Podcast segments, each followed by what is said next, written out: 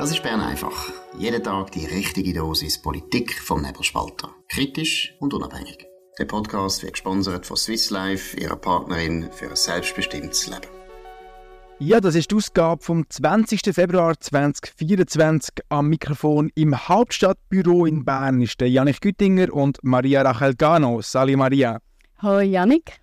Ja, wir sind wieder da mit einem weiteren kleinen Primörli, kann man fast sagen. Du hast heute am Morgen hast du ein Interview publiziert mit dem Sicherheitsexperten, mit dem Georg Häsler. Was sind da die wichtigsten Erkenntnisse? Also ja, der Georg Häsler, der Sicherheitsexperte ist, aber auch Oberst im Heerestab der Armee, also er weiß von was er redet, habe ich so verstanden, dass es einen Weckruf braucht, in der Schweiz, aber auch in Europa. Er ist besorgt für die Lage, für die Sicherheitslage und besonders hat mich interessant gedacht, was er gesagt hat, jetzt sogar aktuell ähm, zum Tod von Nawalny. Und wir hören doch, doch kurz rein, was er gesagt hat bei Nebelspalterinnen. Das Signal, das aussendet ist, in Russland ist es nicht möglich, sich gegen die Herrschaft von Wladimir Putin und seinem Umfeld zu stellen. Ich sage bewusst auch Umfeld, es ist nicht nur der Wladimir Putin allein, es ist ein ganzes System. Und das ist das Signal, wer sich gegen mich stellt, der stirbt. Ob der Prigozhin, der bei einem seltsamen Flugzeugabsturz ums Leben gekommen ist, oder ob der Nawalny, der im Straflager stirbt, wenn man sich gegen Putin stellt, stirbt man. Das ist die Message. Der, der sich gegen Putin stellt, der stirbt. Siehst du das auch so? Ja, das hat man jetzt eigentlich immer wieder können, äh, beobachten jetzt eben zuletzt mit dem, mit dem Herrn Nawalny, dem Oppositionsführer. Ähm, wir können es aber auch von Ex-Spionen, die in England plötzlich auf einer Parkbank, äh, wo es auch rangegangen ist. Es ist nicht neu, es ist auch nicht wirklich überraschend. Ähm, das ist das System Putin, wo ja, so tickt, wo einfach eine andere Grundlage hat als unser Westen, wo wir andere Werte haben, wo wir mit Andersdenkenden anders umgehen. Ähm, insofern ja, ist der Tod von Nawalny leider nicht so überraschend gekommen, aber gleich spannend, die Einzelheiten von seinem Tod. Vielleicht kannst du da noch schnell ein, bisschen, ein paar Details äh, vielleicht ein bisschen ausführen, ähm, weil ganz alles geht da nicht ganz auf, oder? Ja, also das, was nicht aufgeht, ist die zeitliche Abfolge. Also irgendwie 14, 17 ähm, sie sind zusammengebrochen, also er hat das Unwohlsein bekannt gemacht bei einem Spaziergang und kurz darauf hat man schon seinen Tod verkündet und irgendwie zehn Minuten später hat auch schon der Putin davon Bescheid gewusst und seine Todesursache ist auch schon bekannt gewesen. Also dort merkt man, irgendetwas geht nicht auf. Was auch sehr bedenklich ist, dass man jetzt die Leichen nicht rausgeben möchte. Es gibt ja Theorie, dass man es auch nicht rausgeben möchte, dass man das Gift nicht nachweisen könnte, dass er eben wäre ermordet wurde und natürlich sind jetzt alle Augen auch auf seine Frau gerichtet, Julia Nawalnaya. Ich hoffe, ich sage das richtig. Und die grosse Frage ist, kann sie jetzt in die Fußstapfen von ihrem Mann treten? Sie hat es angekündigt mit einem achtminütigen YouTube-Video, aber ob ihr das wird gelingen, ist fraglich. Vor allem, jetzt ist ja ihr Twitter-Account gesperrt worden, wieder entsperrt. Aber wie das, das ihr wird gelingen, das wird sich jetzt in der nächsten Zeit noch zeigen. Ja, ich habe da ein bisschen meine Zweifel. Es erinnert mich ein bisschen an die Situation, die wir aus Weißrussland kennen, wo ja der Lukaschenko äh, bei seiner ähm, Wiederwahl, seiner Gloriose, oder, mit irgendwie 90% Zustimmung, ähm, da ist es ja auch um, um einen Oppositionellen gegangen, der dann kurz vor der Wahl eigentlich eingespielt worden ist und, und dem seine Frau hat dann auch so in den Oppositionskampf übernommen. Sie ist eigentlich Primarlehrerin, ist wenn ich es recht im Kopf habe. Und sie hat dann auch nach dem, nach dem ja, angeblichen Wahlsieg von Lukaschenko müssen ins Exil reisen. Und von ihr habe ich jetzt auch nicht mehr so viel gehört. Ich, ich habe so ein befürchtet, dass das System Putin halt einfach momentan funktioniert. Und ähm, das sieht für mich eher nach einer düsteren Zukunft aus für die Frau von Herrn Nawalny. Ja, es wird sicher schwierig sein. Probiert jetzt auf jeden Fall den Moment zu nutzen, die Aufmerksamkeit zu nutzen. Also das muss ich mir auch noch streng vorstellen. Und ich meine, es ist eine Frau, die ihren Mann verloren hat, Kinder, äh, die ihren Vater verloren haben. Und jetzt in diesem Moment an die Öffentlichkeit stehen und sagen, für die Sache und für ihren Mann möchte sie das weiterkämpfen, also möchte sie weiterkämpfen, das stellen wir sehr schwierig vor. Aber wir werden es in Zukunft sehen. Ja, gehen wir mal zu einem anderen Thema, und zwar zu einem Gerichtsprozess, wo vielleicht ein bisschen fairer ausgegangen ist oder nicht. Ähm, es geht um ein Gerichtsurteil vom Europäischen Gerichtshof für Menschenrechte. Was sind dort Einzelheiten, Maria? Genau, der EGMR, wie man dem abkürzt sagt, ähm, hat die Schweiz verurteilt wegen Racial Profiling. Und äh, Racial Profiling ist so ein Ausdruck, wo man eigentlich sagt, das ist eine Methode, wo das physische Erscheinungsbild oder aufgrund von einem physischen Erscheinungsbild, eben wie zum Beispiel die Hautfarbe oder Gesichtszüge, wird eine Person ähm, zum Beispiel kontrolliert. Und das war in dem Fall von einem Schweizer äh, 2015 in Zürich. Ist er auf dem Weg zu der Arbeit und ist von der Polizei aufgefordert worden, ähm, seine Identität zu zeigen, also Personenkontrolle. Und er hat sich dieser Kontrolle verweigert, ist darauf aber ähm, gebüßt worden, also eine Geldstrafe von 100 Schweizer Franken äh, verurteilt worden und er hat dagegen geklagt, durch alle Instanzen durch, hat nie ein Recht bekommen, ist jetzt aber beim Europäischen Gerichtshof für Menschenrechte gelandet und hat dort Recht bekommen und die Schweiz ist verurteilt worden, dass ähm, eben wegen dieser Methode und diese Siege, äh, Zitat, eben, das Schweizer Gericht verstoßen gegen das Diskriminierungsverbot, das Recht auf Achtung von der Privat- und Familienleben sowie das Recht auf wirksame Beschwerden. Also wenn ich jetzt nur das Urteil würde lesen habe ich das Gefühl, dass, ich, dass wir in der Schweiz in einem dritten Weltland leben, wo wir überhaupt keine Acht geben auf Diskriminierung. Dabei haben wir erst gerade unsere Diskriminierungsnorm angepasst.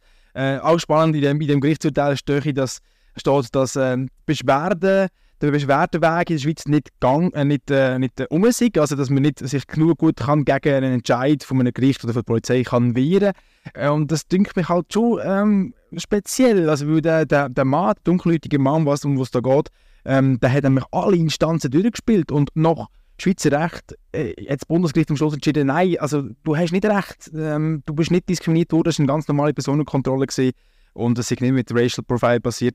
Ja, und jetzt muss der europäische, äh, ja, der europäische Gerichtshof für Menschenrechte muss jetzt da einschreiten und da die Schweiz äh, ja, rügen fast schon. Es hat für mich ein bisschen Beigeschmäckchen. Ich finde es einfach ein bisschen komisch, wenn man, wenn man auf die Schweiz muss einhauen wegen so einer, wegen so einer also ganz ehrlich, das ist eine Bagatelle. Also, also wenn HB kontrolliert werden für, äh, für eine Idee und er hat sie ja dabei gehabt, er hat sie einfach schnell können zeigen und da, da war nichts passiert, oder? Und jetzt haben wir fast zehn Jahre lang ist der, ist der Gerichtsfall irgendwo in den Akten von einem Gericht herum und ist weitergezogen worden und hat die Gericht beschäftigt, wo, wo es andere Fälle gibt, die wo meiner Meinung nach viel dringender wären. Also was meinst du, hättest du die Idee jetzt auch nicht vorgezückt, wärst du jetzt auch den ganzen Weg gegangen bis, bis an den Europäischen Gerichtshof? Für Menschenrechte? Gut, also ich bin selber auch nicht schwarz, ich kann dem nicht direkt, direkt nachempfinden. Und ich kann mir schon vorstellen, dass es da, also dass man da vielleicht mehr auf dunkelhäutige Leute direkt zugeht, es ist, ich finde es immer schwierig, weil man tut natürlich die Polizei kritisieren, wie sie ihre Arbeit macht. Und ja, ja, äh, an der Uni einen Kursbesuch Kriminalistik und es ist natürlich, wenn ein Verdacht herrscht. Und was denn genau der Verdacht ist, also im, in diesem Fall war es, ja, er hat sich irgendwie um die Patrouille herum bewegen und er hat sich verdächtig verhalten. Ob das jetzt längt für die Personenkontrolle, das ist natürlich nachher immer eine Verhältnismäßigkeitsfrage. Aber in diesem Fall nimmt es mich Wunder, was es für einen Einfluss auf die Schweiz hat, wie die Schweiz wird reagieren und vor allem, wie vielleicht die Schweizer Regierung jetzt ähm, darauf wird reagieren ja, bei so, bei so Gerichten ist es natürlich immer schwierig. Das ist ja eine Gewalt von den drei Gewalten, die wir haben in unserem System, die judikative Gewalt, oder das ist die richterliche Gewalt. Und die kann man ja nur durchsetzen, wenn man ja auch gleichzeitig auch eine ausführende Gewalt hat, eine exekutive Gewalt, wo kann so ein Gerichtsurteil eigentlich bekräftigen. Und das ist ja da gar nicht um. Es gibt ja nicht eine internationale Polizei, die jetzt auf die Schweiz zukommt, so, jetzt müssen wir das also umsetzen und jetzt müssen wir da uns Geld zahlen oder irgendetwas. Sondern es ist jetzt einfach ein bisschen in der Luft. Und äh, ja, ich frage mich auch, was jetzt genau mit dem Urteil passiert. Ich denke, unsere Gesetze und unsere Praxis wird jetzt nicht gross anders sein, nur wegen dem. Aber äh, Hauptsache, es hat Schlagzeilen gegeben und äh, die Schweiz ein bisschen negativ drauf ist. Äh, bezüglich Beschwerderecht, also dass, dass bei uns Beschwerderecht nicht ähm, genug gut sei, da habe ich einen Punkt, das ist ja in der Schlagzeile gesehen heute, dass der, der ehemalige Raiffeisen-Chef, der Pierin Vinzenz, der ist ja jetzt äh, also der ist freigesprochen worden, oder? Wegen, wegen formalen wegen formalen Fehlern bei, bei, bei, bei, der, bei der Gerichtsverhandlung.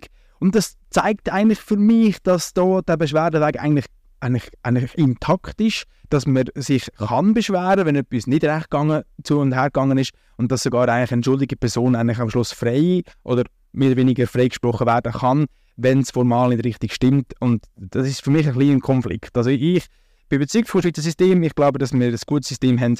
Ähm, ja, aber du, wir, wir sehen es wir sehen's mal weiter. Kommen wir zu einem weiteren Thema. Und zwar ähm, müssen wir mal ein Lob aussprechen. Wir sind nicht immer nur am Kritisieren hier beim Bern. Einfach, äh, wenn etwas gut gemacht wird, dann tun wir das auch erwähnen. Und wir haben einen ganz guten Artikel, oder sprich einen Leitartikel im Tagesanzeiger heute ähm, gesehen, sprich gestern oben schon online gesehen, von der Chefredaktorin Raffaella Birrer. Ähm, sie äh, leitet eigentlich ihre Argumente aus, wieso das die Redaktion vom Tagesanzeiger gegen eine 13. AV-Rente ist. Äh, der Titel ist da ganz klar. Es braucht ein Nein zu diesem kurzsichtigen Populismus. Äh, großartig. Einfach mal großartig, äh, wenn man da weiterliest. Ähm, kommen da ganz, die ganz sachlichen Argumente, wir können es nicht leisten. Ähm, die Reserven, wo wir sind, die von der Gewerkschaft immer wieder erwähnt werden, die sind ja nur da, weil wir die AV erst gerade saniert haben. Äh, und dass, wenn wir jetzt die 13. AV-Rente auszahlen, dass dann halt schnell wieder neue ähm, Einnahmen müssen generiert werden, wo dann halt wieder den Mittelstand belastet. Ähm, hat mich ganz ehrlich gesagt ein bisschen überrascht, ähm, dass, dass der Tagesanzeiger sich da so positioniert. Ähm, macht mir fast ein bisschen Hoffnung, dass vielleicht die Abstimmung doch noch richtig ausgehen könnte. Was meinst du? Hast du, der Tagesanzeiger hat so einen grossen Einfluss auf die Meinung von der Schweizer Bevölkerung? Der Tagesanzeiger hat definitiv eine rechte Reichweite. Aber wenn ich jetzt, also der Artikel ist heute Morgen aufgeschaltet worden und jetzt, äh, wo wir kurz sind, durch die Webseite am Scrollen gesehen, ist der Artikel schon wieder weg gewesen. Also ich weiß nicht, wie stolz dass die Redaktion auf den Artikel wirklich ist oder wie breit abgestützt die Meinung in der ganzen Redaktion ist. Ähm, Frau Birrer ist ja eigentlich bekannt, dass sie nicht gerade die linkste Frau ist in der Redaktion. Vielleicht wird das auch nicht von der ganzen Redaktion mitgetragen, aber ich denke doch, in so einem, in so einem Endkampf, von der Abstimmung, äh, von dem Abstimmungskampf, ähm, hat das vielleicht doch noch einen Einfluss auf die eine oder andere Person. Lohnenswert oder lobenswert ist es auf jeden Fall. Also, ja, du hast vorher gesagt, das mit dem Schmunzeln gesagt. Natürlich hat der Tagesanzeiger einen Einfluss auf die Schweizer Meinungsbildung. Doch aber das, was du gesagt hast, ob das dann wirklich die Meinung der Redaktion vertritt, finde ich, muss es auch nicht. Also sich als Chefredaktorin gut eine eigene Position beziehen, das machen ja andere Chefredaktoren auch und ein bisschen Kanten zeigen. Ich finde, das tut dem Tagesanzeiger auch gut. Absolut. Und für das ähm, setzen wir uns auch ein auf Meinungsverschiedenheiten. Und wenn wir bei uns mal einen Replik bekommen auf einen Podcast oder auf einen Beitrag, dann tun wir den selbstverständlich auch gerne äh, präsentieren und wir lassen unsere Leser ihre eigene Meinung bilden wir müssen da niemandem vorschreiben, wie sie sollen abstimmen Wir zeigen unsere Argumente und äh, in diesem Kontext würde ich, haben wir gerade noch eine kleine Message für euch, für die, die ihr Abstimmungskuvert noch nicht abgelassen haben. Lasst gut zu. Am 3. März stimmen wir über zwei Vorlagen ab. Die Renteninitiative der Bürgerlichen und die 13. AV-Rente der Gewerkschaften. Hallo zusammen, ich bin Melanie, 25 und setze mich dafür ein, dass meine Generation kein Schuldenberg überlassen wird. Und ich bin Maya, ich bin 73 und wette, dass meine Enkel auch noch eine Rente bekommen.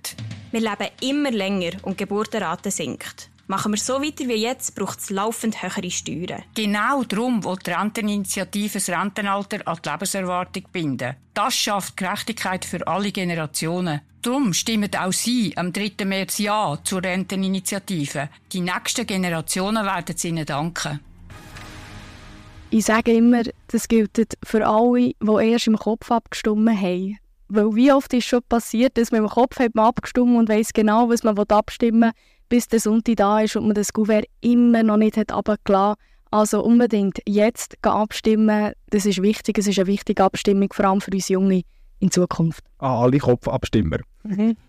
Ja, wir haben noch ein weiteres, äh, weiteres äh, Beitrag bei uns auf nebelspalter.ch. Zwar hat äh, Alex Reichmuth äh, einen Text geschrieben zum Krach unter den Atomfreunden. Um was geht es genau? Es geht hier um die kürzlich eingereichte Blackout-Initiative, die ist am letzten Freitag eingereicht wurde. Die will eigentlich, dass alle klimafreundlichen Energieformen in der Schweiz zugelassen werden. Ähm, explizit wird Kernkraft nicht erwähnt, aber das schwingt eigentlich hier mit.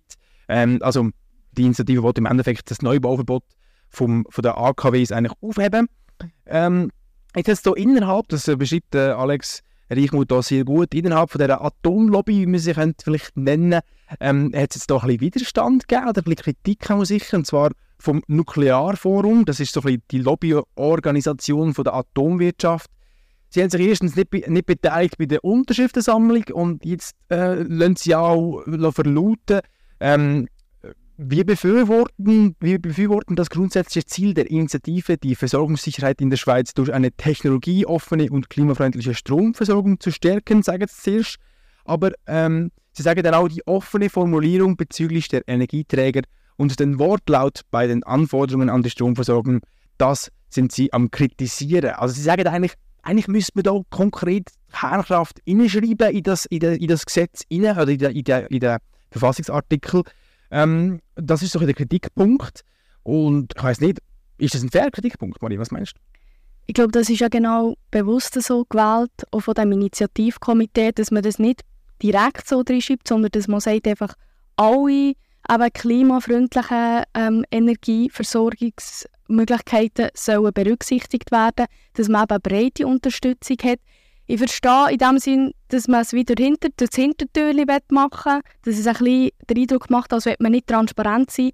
Aber wenn man natürlich heranschaut, wer hat die Initiative eingereicht, ist das sehr schnell klar. Und man hat nachher auch, also man sieht das auch in den Interviews, man macht da nicht das Geheimnis daraus, dass man das Technologieverbot möchte aufheben. Also die Transparenz, also das Argument mit der Transparenz, finde ich, kann man so nicht unbedingt gelten. Aber er hat ja noch andere Kritikpunkte gesagt, ähm, und zum Beispiel, dass eben die Stromversorgung immer müsste sichergestellt sein das könnte Probleme geben, wenn es eben einen Engpass gäbe, ob man dann wirklich nachher äh, zum Beispiel an verschiedenen Orten die Energie so könnte den Strom abstellen, ob das überhaupt noch möglich ist, wenn das in der Verfassung steht. Und zum anderen eben die Forderung, dass der Bund verantwortlich ist für die Stromversorgung, könnte nicht so gut ankommen bei den Kantonen, weil die das Gefühl, man nimmt dort eigentlich Verantwortung weg. Ja, der Alex ist nachher auch noch zu der Präsidentin vom Komitee von der Blackout-Initiative eine Stellungnahme einholen. Und sie sagt da ganz klar, wir sollten doch am gleichen Strick ziehen. Äh, und sie, sie, äh, sie versteht das nicht, warum man jetzt da nicht einmal äh, eine Einigkeit demonstriert. Äh, sie schreibt da, viele Einzelmitglieder des Nuklearforums wehren sich gegen diese öffentliche Auseinandersetzung. Das bringt niemandem etwas. Und da muss ich mir eigentlich jetzt A schließen, weil äh, meine, eine Woche, es ist nicht mal eine Woche vorbei, seit die Initiative eingereicht wird und schon äh, zerstreiten wir sich im eigenen Lager.